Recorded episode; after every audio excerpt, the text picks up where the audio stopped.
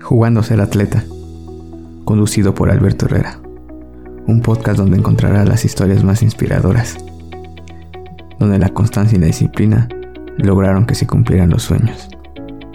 Bienvenidos. Hola, buen día, estamos en otro episodio de Jugando a ser atleta. Hoy tenemos a Daniel Reyes. Eh, ¿Cómo estás, Dani? Bien, bien. Eh, pues un gusto poder participar en un podcast más de tu, de tu canal, ¿no? De ahí por Spotify, que he visto que, que ya están algunos muy buenos capítulos con compañeros de la misma disciplina y pues un placer, un placer estar aquí. No, al, contrario, la- agradecerte eh, esta, es- esta plática porque eres uno de los referentes de- del atletismo y pues estabas pendiente en esta gran lista que cada vez este va creciendo y pues tenemos cada vez bastantes capítulos. Pero para empezar, este veo que pues relativamente eres joven, pero llevas muchos años en este en este deporte. ¿Cómo inicias tú en el atletismo? Sí, ya tengo 10 años en el deporte. Inicié a los 15 años, allá por, por el grado de secundaria, a, finales de grado de secundaria, tercer grado de secundaria, inicio a, a tomar un poco este deporte. Ah, pues meramente no lo hacía con el afán de, pues yo dedicarme a esto, ¿no? Como cualquier otro deportista, yo pienso que, y como todos los han dicho, pues nuestro logro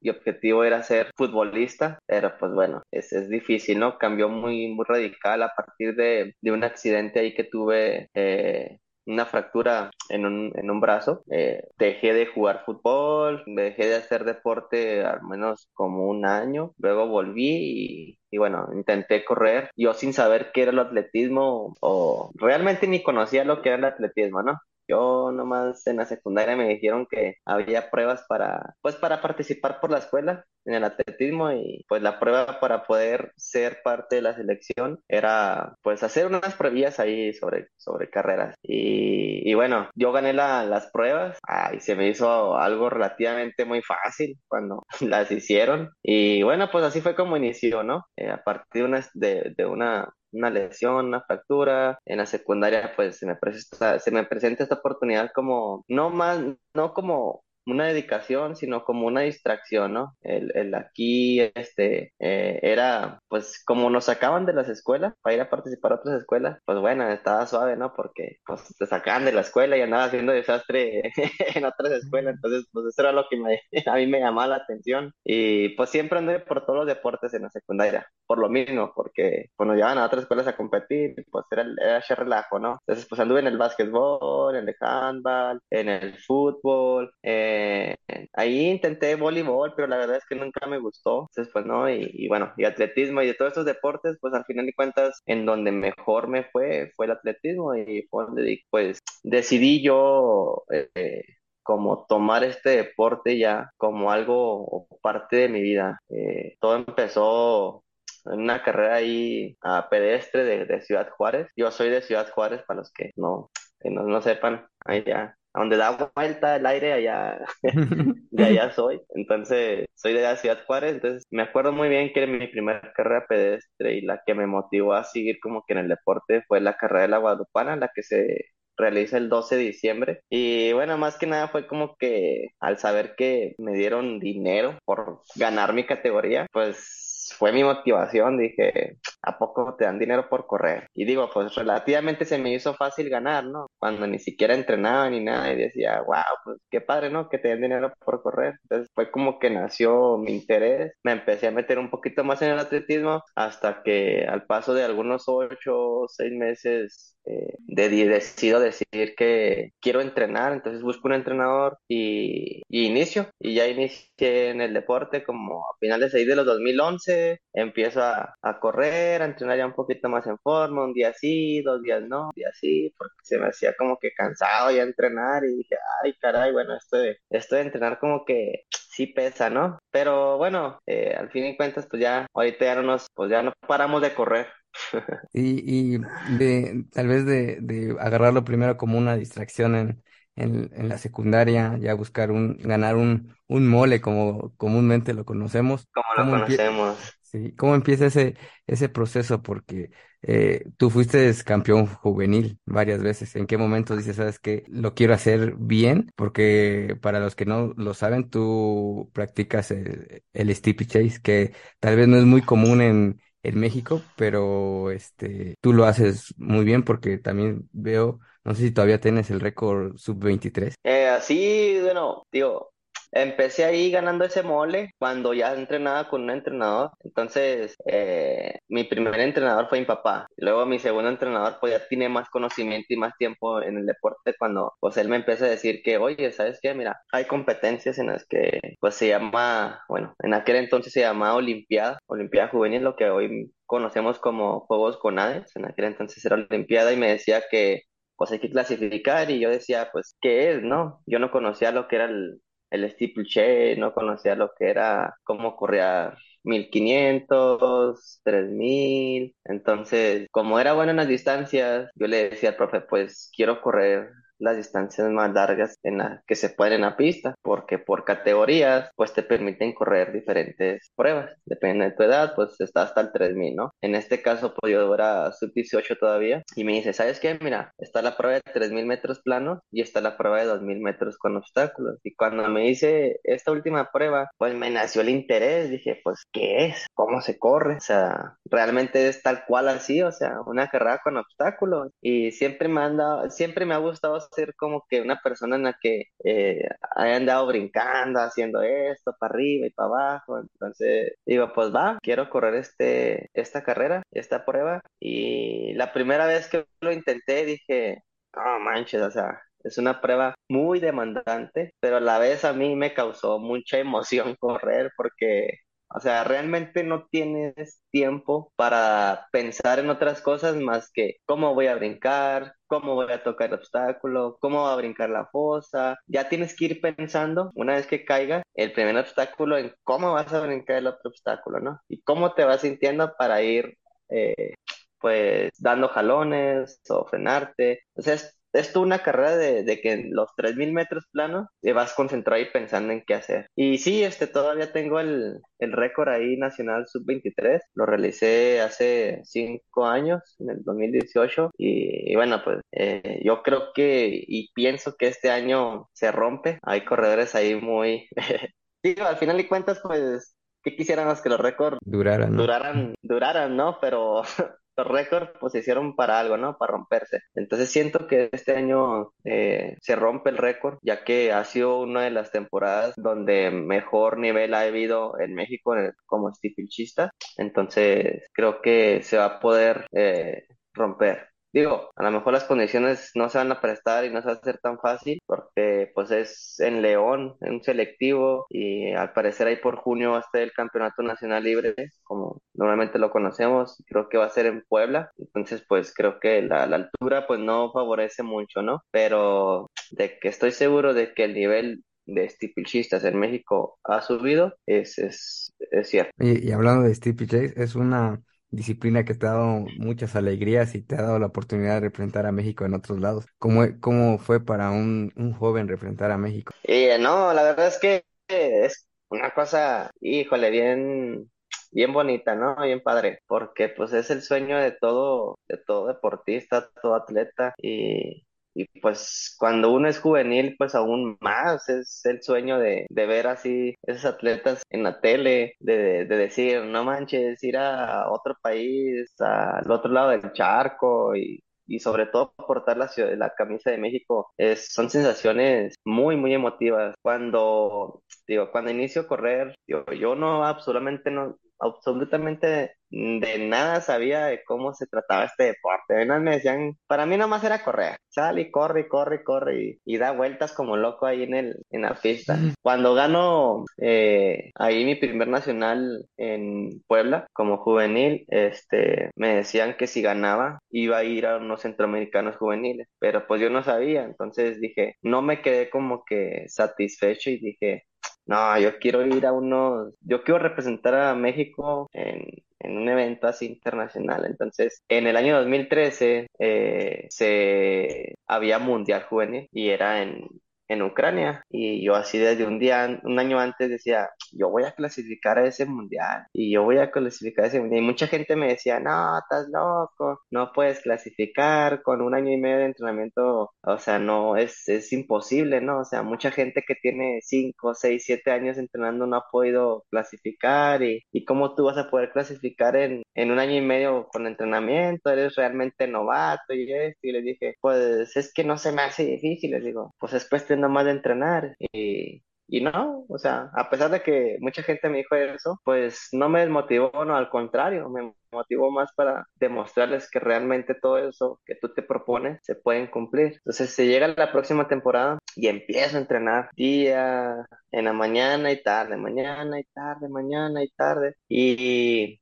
me acuerdo que ese año también sufro mi primer lesión, medio periostitis. Entonces sí hubo un momento en el que me desanimé, me preocupé, pero a pesar de, de, esa lesión, pues no me detuvo, ¿no? Si llega el Nacional de Olimpiada, el último filtro para clasificar, ya llevaba la lesión, pero a la hora de correr, pues no me importó nada más que ir por el lugar y por la marca. Sale la, la, la, prueba y cuando veo el reloj al pasar la meta, dije, no manches, di la marca para el mundial y aparte también, o sea, quedé en los primeros dos lugares y pues la sensación fue no me la creo, no me la creo y no me la creo, o sea, voy a representar a México y, y voy a viajar a otro país. Y pues esa fue la experiencia de mi primer eh, evento internacional representando a México de una manera pues un poquito eh, pues con una temporada muy muy movida, ¿no? Porque pues de todo pasó. Entonces pensé que, que no iba a lograr todo eso en, en un año y medio, ¿no? Y, y, Y y es muy importante decir eso porque a- al final del día me llama la atención que para la edad que tenías, tuviste que ser muy fuerte mentalmente, porque si de grande a veces te afectan los comentarios de otras personas, cuando eres joven y te dicen no, no vas a poder, eres novato y todo eso, eh, muchos no lo creemos. Entonces también quiere decir que eres una persona muy fuerte mentalmente. eh, sí, digo, bueno, creo que yo sí soy una persona como las que no se engancha tan fácilmente con comentarios eh, pues amarillistas, ¿no? Como mucha gente lo conoce. Y al fin de cuentas, pues a, a las personas nunca las vas a tener contentas. Si porque haces algo bien, estás mal. Y por si haces algo mal, pues estás mal. Entonces, pues bueno, es algo que tenemos que vivir y, y lastimosamente aquí en México, pues el peor enemigo de un mexicano, pues es otro mexicano. Entonces, pues este, sí, al final de cuentas no me afectó. Y creo que me motivó más esos comentarios porque yo quería demostrarles que sí se podía todo eso y que sí se puede lograr y, y creo que así ha sido año con año en los que pues me he puesto metas siempre desde que quiero clasificar a tal evento y no este no dejo de intentarlo hasta lograrlo. Y si no lo logré bueno al menos lo intenté no oye, y regresando a poder ir a eventos internacionales, eh, ¿qué tan difícil es ir a, a un evento eh, internacional y, y, y darte cuenta que, que tal vez puedes, puedes estar en buen nivel, pero el nivel mundial es muy alto? Eh, sí, ya, la verdad es que al, al momento de clasificar y estar en un evento así, de esa magnitud, ya sea panamericano, sea un mundial, sea un centroamericano, te das eh,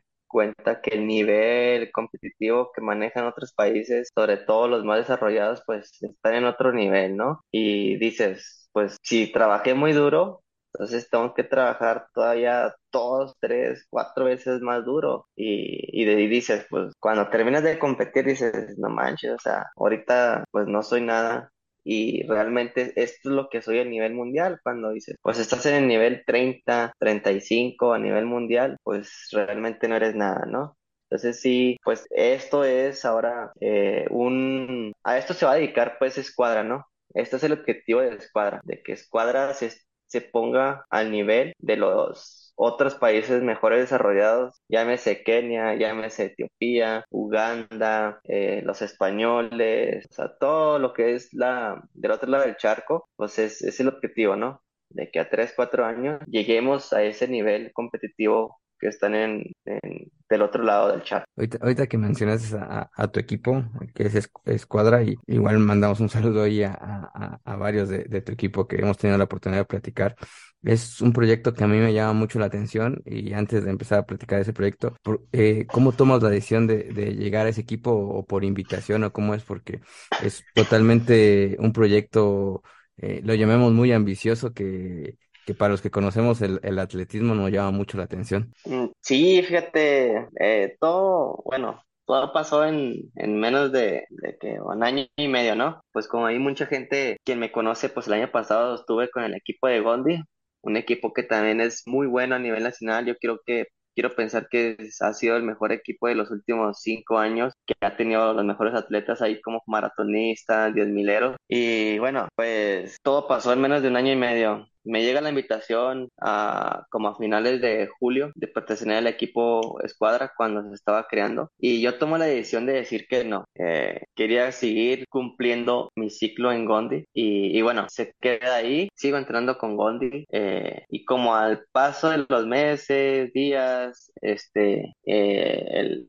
el profe Ramón, quien es el entrenador de de escuadra, me vuelve a hacer la invitación junto con el, el, pues, el que gestiona todo lo que es escuadra, es este llamado Hugo. Me vuelven a llamar como por noviembre, para esa fecha ya estaba en Juárez.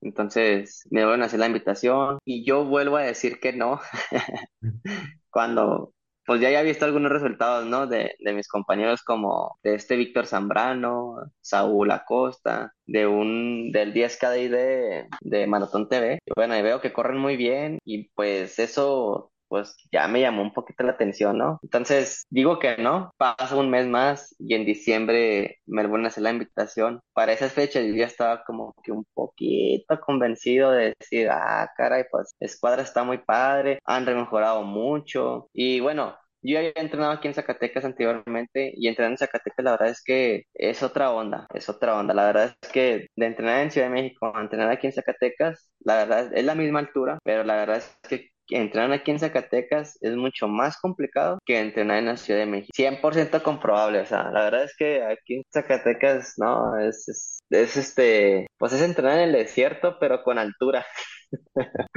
Entonces, digo, bueno, Zacatecas es un lugar bueno para entrenar, se presta, eh, pues no es este una jungla como Ciudad de México, tanto en la transportación de un lugar a otro como los lugares de entrenamiento. Entonces, aquí Zacatecas se presta y es muy, eh, es algo muy parecido a lo que se vive en Kenia, ¿no? Porque hay lugares aquí en Zacatecas, en las orillas, que se entrena como si estuvieras en Kenia. Entonces, Escuadra elige estar en Zacatecas porque las condiciones son muy parecidas a aquellos terrenos. Se llega a diciembre, me hablan a hacer la invitación y yo ya les digo, bueno, tengo un cincuenta-cincuenta, creo que me están convenciendo. Se llega enero y, es cuando decido decir que sí me quiero venir a escuadra. Y ya para enero yo ya, ya llego aquí a Zacatecas eh, y empiezo el proceso ahora sí eh, como atleta escuadra este año a principios de enero. ¿Y cómo ha sido ese proceso de, de adaptación? Porque Escuadra tiene una metodología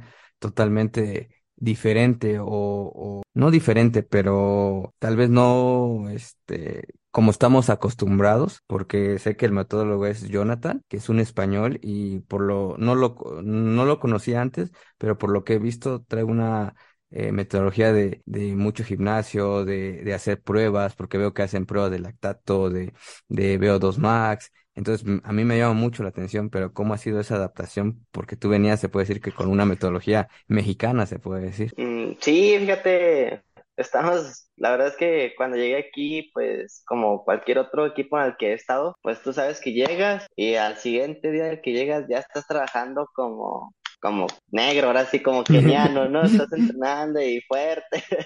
Entonces, pues yo traía esa idea de que iba a ser así, incluso hasta más fuerte, ¿no? Entonces, cuando llego, eh, me dice Jonathan, bueno, vamos a empezar a trabajar, eh, hay que empezar primero una adaptación a la altura, aunque ya hayas trabajado en altura y aunque ya estés adaptado, bueno, es, es adaptarse otra vez de nuevo porque se trabaja de esta y esta, de esta manera. Y yo, pues bueno, está bien. Eh, pues sí, la metodología cambia muchísimo, ¿no? Fuimos como de menos a más. Había semanas en las que entrenaba muy, muy, muy tranquilo. Otros días trabajas un poquito fuerte. Otros días trabajas un poco más fuerte. Luego bajas las cargas. Y bueno, en base a eso, pues te vas adaptando. Jonathan trabaja con una metodología española, como lo decías, hace pruebas de esfuerzo, hace pruebas de Beomax y a las dos semanas de que yo llegué aquí a Zacatecas me tocan hacer estas pruebas, pero en Mérida. Él se ubica en Mérida, Yucatán y bueno, me toca viajar a esa ciudad para hacer ese tipo de, fresas, de, de, pruebas, tanto de esfuerzo como de Beomax, como de lactato. Entonces,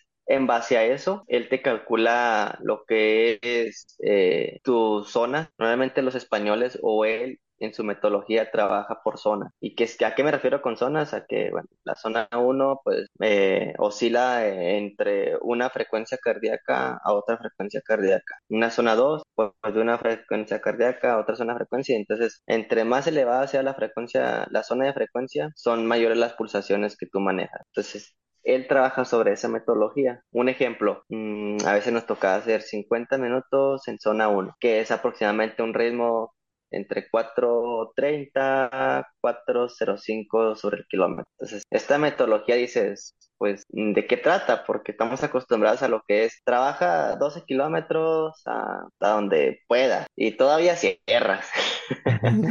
o trabaja 8 miles. Entonces, de eso se trata, ¿no? La metodología española y la metodología que trae desde el otro lado del, del, del mundo a lo que es aquí México. Y bueno, el proyecto de Escuadra es eso, eh, adoptar las nuevas metodologías que están del otro mundo y que ahorita están en desarrollo y traerlas aquí a México para que suceda lo mismo porque se sabe que aquí en México hay potencial y está pues comprobado, ¿no? Hace 20, 25 años en la época dorada pues los mexicanos éramos o eran el temor de, de los maratonistas, ¿no? en todo el mundo, o sea, mexicano que se paraba en un maratón era mexicano que se respetaba y que se le tenía miedo. Entonces, a base de eso, a base de que, oye, pues, ¿qué está pasando en México? Que no hay un avance, ¿por qué estamos estancados? ¿Por qué no hay otra vez esos maratonistas, esos deportistas de, de alto nivel? Nace Escuadra, ¿no? Entonces, lo que queremos o lo que quiere Escuadra es llevar esta metodología que se adapte no nomás en nuestro equipo, que haya un conjunto de equipos en los que, pues, quieran trabajar, que elevemos el nivel de México nuevamente para poderlos llevar a competir eh, pues a otros lugares y, ser quienes estén ahí siempre en los primeros lugares. Y me llama mucho la atención porque, eh, y voy a ser directo con esta pregunta, eh, tú eres una, un corredor abajo de 14, el 5000, y entonces con este proyecto vas a dejar el Steepy Chase. Híjole, fíjate, aquí vamos con una, sí es una pregunta muy directa y muy controversial, ¿no? Cuando llegué a Gondi, pues tú sabes que en Gondi no, no existe ningún estipichista y no ha habido ningún estipichista hasta que llegué yo. y todos los entrenadores de ahí, bueno, lo que es el profe Malagón, el profe Enrique, el profe Lezama, me decían, Daniel, déjale stiple, es que tú no sirves para el stiple, les digo, es que sí sirvo, les digo, porque pues es donde realmente a mí me ha, me ha clasificado todos los eventos, ¿no? Internacionales, pero me decían, es que tú tienes cualidades de, de fondista, de diez incluso de maratonista, y les digo, es que yo sé que sí puedo hacer algo en el stiple, más no, como no lo entreno tal cual o no me dedico tal cual, es por, es por eso que a lo mejor ellos creen que no tengo un gran avance, porque te puedo decir, ni me atrevo a decirlo, a que el Stipley cuando lo corro. Entreno dos semanas antes ahí unas vallitas, algunos tramos, algunos pases y llego al evento como pues mejor me dé, ¿no? Pero llega, llevo ahí a Gondi y lo intento, ¿no? Este, llego aquí a Escuadra y pasa lo, lo mismo. Pero pues la verdad es que el steeplechase es una prueba muy agresiva por la parte de que brincas mucho y caes mucho. Entonces, el impacto en el cuerpo es demasiado, que a la larga, si no llevas un buen proceso de recuperación y fortalecimiento, hay muchas lesiones de por medio. Entonces, cuando entro a escuadra, eh, el proyecto está como para decir, bueno, vamos a encaminarlos a maratón. Decido decirles, y era una decisión propia desde hace mucho tiempo, que el steeplechase ya no me lo iba a intentar o lo voy a intentar este año. Me vaya bien y clasifique o no a eventos internacionales, lo, o me vaya mal, lo dejo este año. Y el próximo año me dedico a lo que es el 5000 y 10000 metros. Entonces, pues lo que pasa este año, pues será el fin de, de la era de, pues, de la prueba del steeplechase, ¿no? Algo que, pues, durante 10 años lo he practicado y pues con todo el dolor ahí y una lagrimita, pues ya le voy a tener que decir adiós. Sí, te digo, lo bueno que nos explicas esa parte de cómo, cómo entrenas el, el Stippy, porque para el Stippy no eres malo, pero, y yo no soy la persona de decirlo, pero una persona que tiene abajo de 14 un 5, dices, es que ahí es, o, o, o la teoría te diría, ahí es. Entonces, digo, tú te conoces mejor que nadie y, y sabes lo, lo, lo que has hecho, pero eh, es el, ese, e- esa marca en el 5000 da mucha referencia a, a un proceso eh, que te va a ayudar mucho en varias distancias. Ya sé que has probado hasta el 21 y tienes una marca muy buena en el 21 y sé que también alguna vez escuché que, que vas a correr maratón hasta el último parte de tu, de tu carrera porque para ti ya el maratón ya es este jubilación, por así decirlo.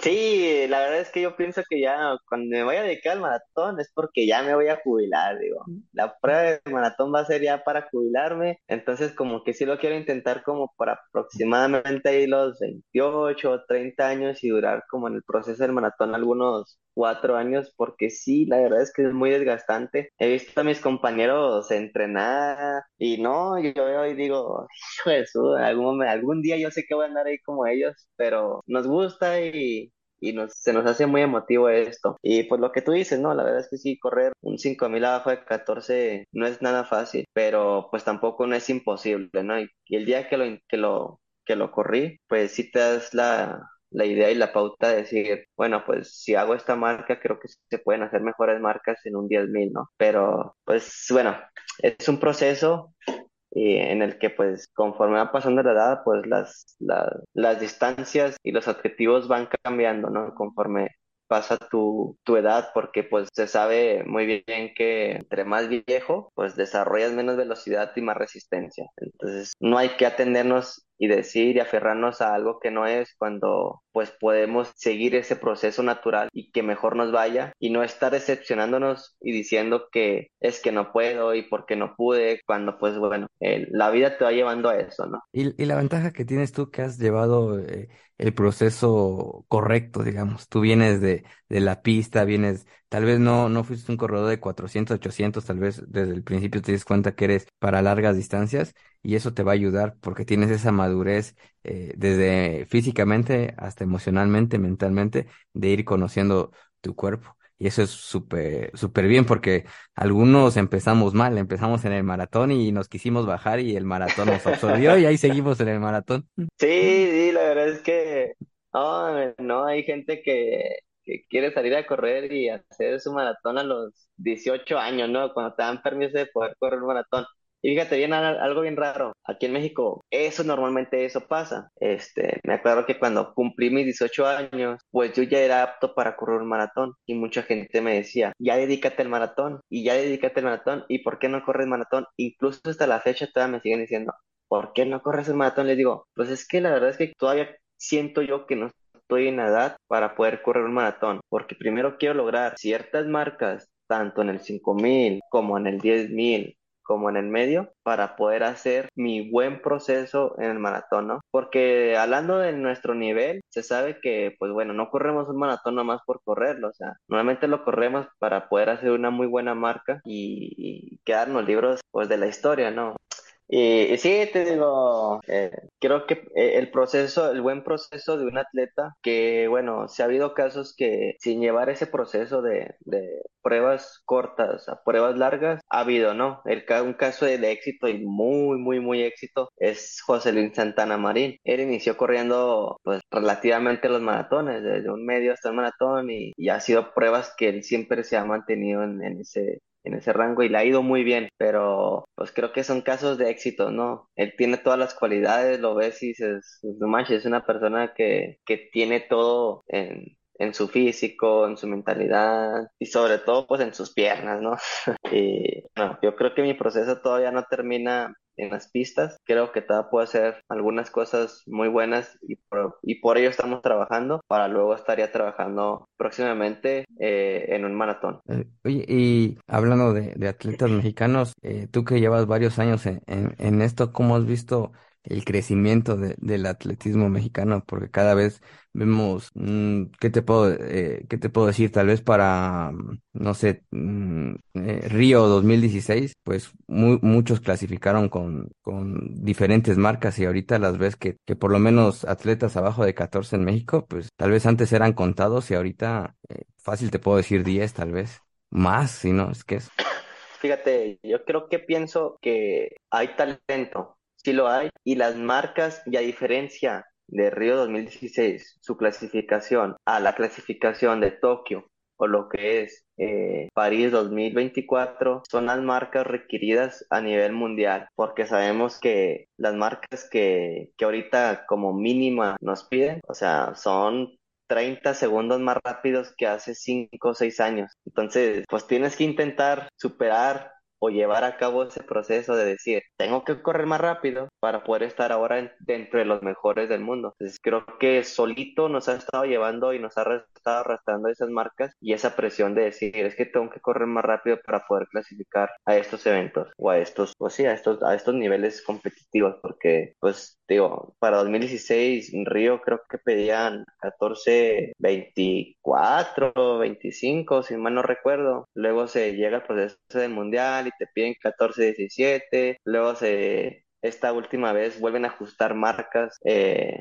de, pues de, de, participación, pues a un 14-7. Creo que, que, bueno, tienes que romper el récord de, Arturo Barrios, ¿no? Una marca que pues, ya tiene 20, 25 años en los libros de la historia de México y, decir, bueno, pues es competir o romper la marca al, mejor corredor que ha tenido pues México. Que digo, y lo vuelvo a repetir, hay talento, pero pues sí hay que, hay que trabajarlo. Y, eso sí, y hablando de eventos importantes, ¿te, te veremos en algún evento de para clasificar a centroamericanos, panamericanos este año? Mm, sí, ahí en León vamos a estar participando eh, en el selectivo a Juegos Centroamericanos, es uno de los objetivos este año. Eh, la próxima semana vamos a estar viajando a, a Brian Clay, entonces creo que es un proceso y un mes muy complicado, muy emocionante sobre todo porque eh, pues es, es un año de muchos eventos eh, internacionales, se, se vienen centroamericanos, se viene el mundial, se viene eh, Juegos Panamericanos, entonces creo que todos estamos buscando el mismo objetivo. Y bueno, a mí eso me emociona, ¿no?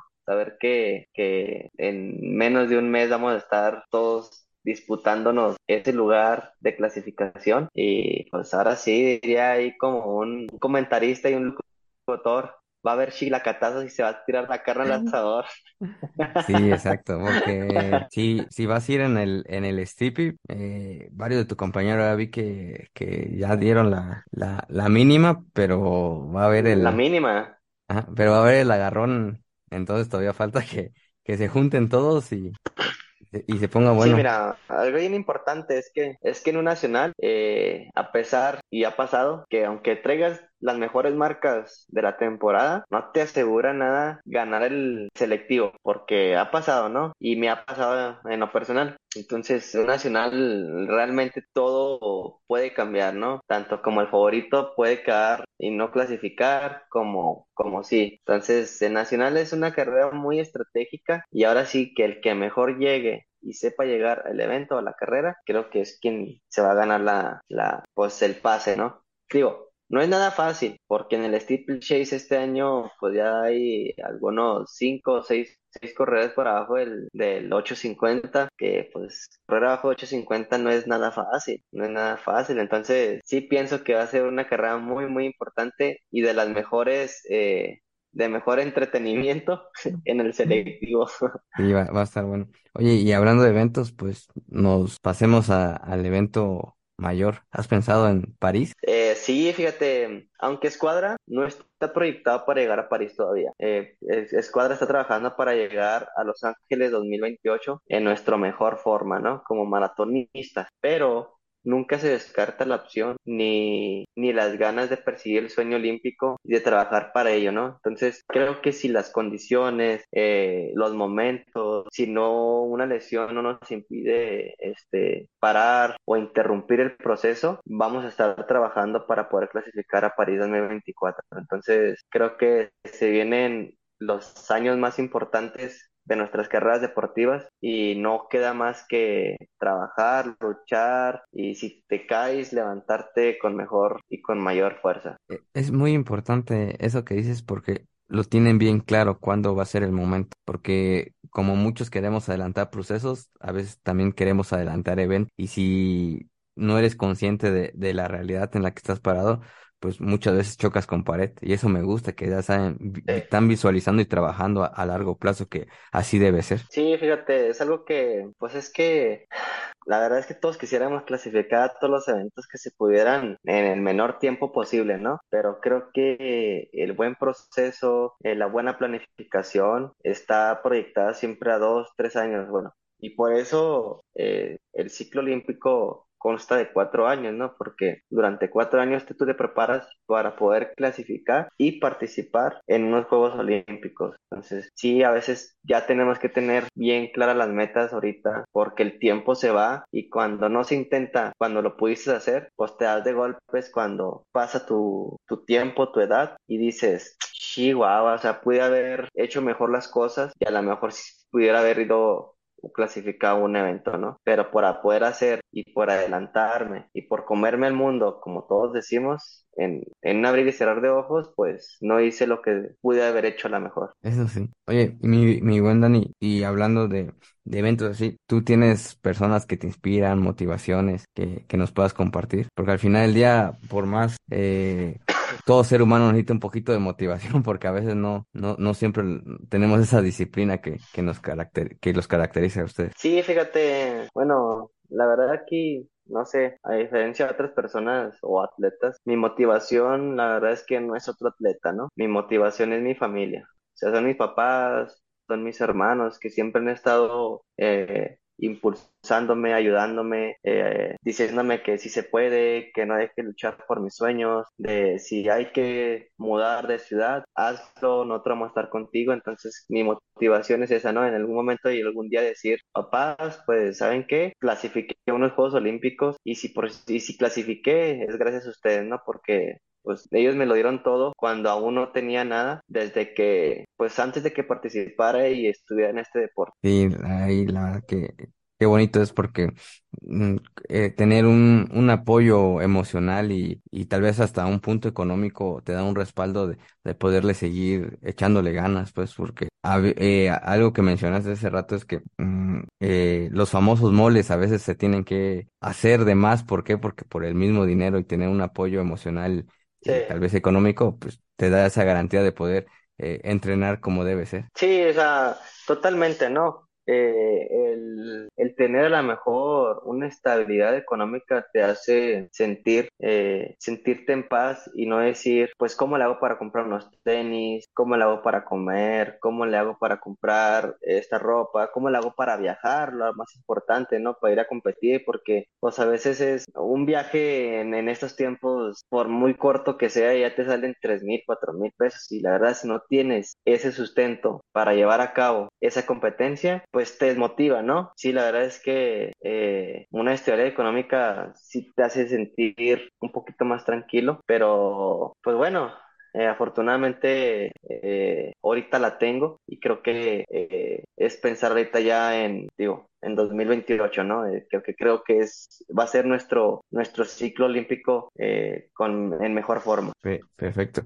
Y para no adelantarnos tanto, eh, este 2023, eh, ¿en qué eventos te vamos a poder, poder ver para que te estemos pendientes más que nada? Mm, pues bueno, hace eh, una semana estuvimos en Mazatlán, que es con donde fuimos, abrimos temporada en el 5000, eh, del 13 al 15 de, abr- de abril, lo que es la próxima semana, vamos a estar participando en el evento de Brian Clay, ahí en Azusa Pacific, en California. Eh, posteriormente, estamos viendo la posibilidad de a ver si nos aceptan en Peyton, Jordan, que es a la semana siguiente, y posteriormente vamos a estar participando en el selectivo a Juegos Centroamericanos eh, a celebrarse en León, Guanajuato, y creo que vamos a estar, este, de lo que pase en ese selectivo, vamos a estar buscando algunas dos competencias más en los Estados Unidos para poder llegar a lo que es este el Nacional de Primera Fuerza. Perfecto. Ahí para, para estar pendiente. Y ya para ir, ir terminando esta charla, a mí me gustaría que, que nos dejaras un mensaje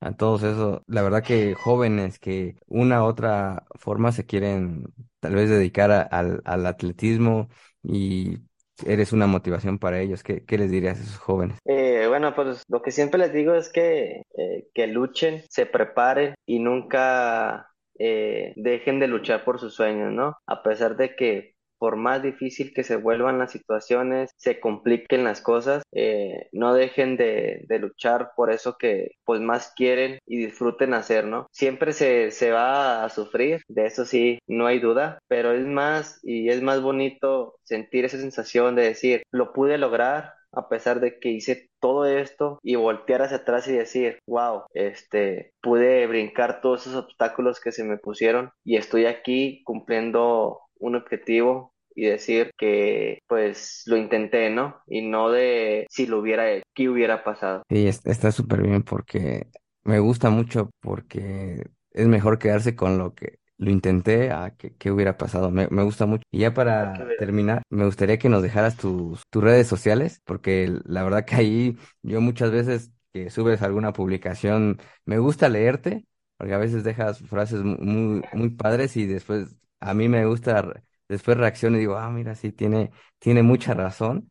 Y a mí me gusta mucho leerte y esperemos que mucha gente te, te siga y, y pueda motivarse contigo. Muchas gracias. Eh, pues ahí en, en Instagram me encuentran como, como me llamo. Reyes Daniel, Reyes Morales, o bueno, si lo quieren buscar por, eh, por el sobrenombre, es reyes.running27 y en Facebook, pues igual, Reyes Daniel, Reyes Morales. Per- perfecto, mi buen Dani. La verdad que te agradezco esta charla. Ya sabes que eres bienvenido Oh, cuando, cuando, eh, cuando se dé la otra oportunidad. La verdad que te queremos volver a invitar más adelante en esta primera episodios para que los conozcan, siempre lo digo, y más adelante nos estén este, platicando de, me daría mucho gusto que ya nos estén platicando de, de un ciclo olímpico, de, de nuevas aventuras y que nos vayan platicando cómo va ese, pro- ese proceso y ese gran proyecto de escuadra. no, pues muchísimas gracias por este, por haberme invitado. La verdad es que es un placer poder participar en esos podcasts, de compartir un poquito de, de lo que se vive pues de este lado, ¿no? Entonces, pues será un gusto el poder participar y estar en un capítulo más de tu podcast. Sí, l-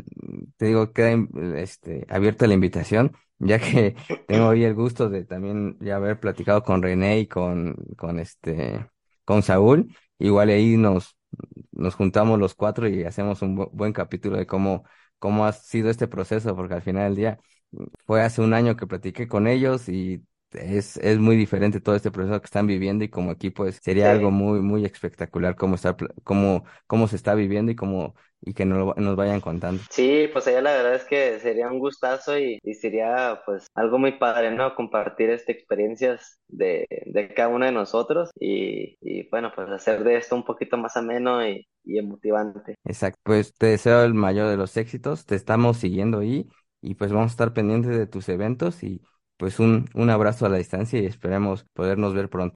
Sale, no, pues muchísimas gracias y saludos. Jugándose el atleta, jugándose el atleta, conducido por Alberto Herrera.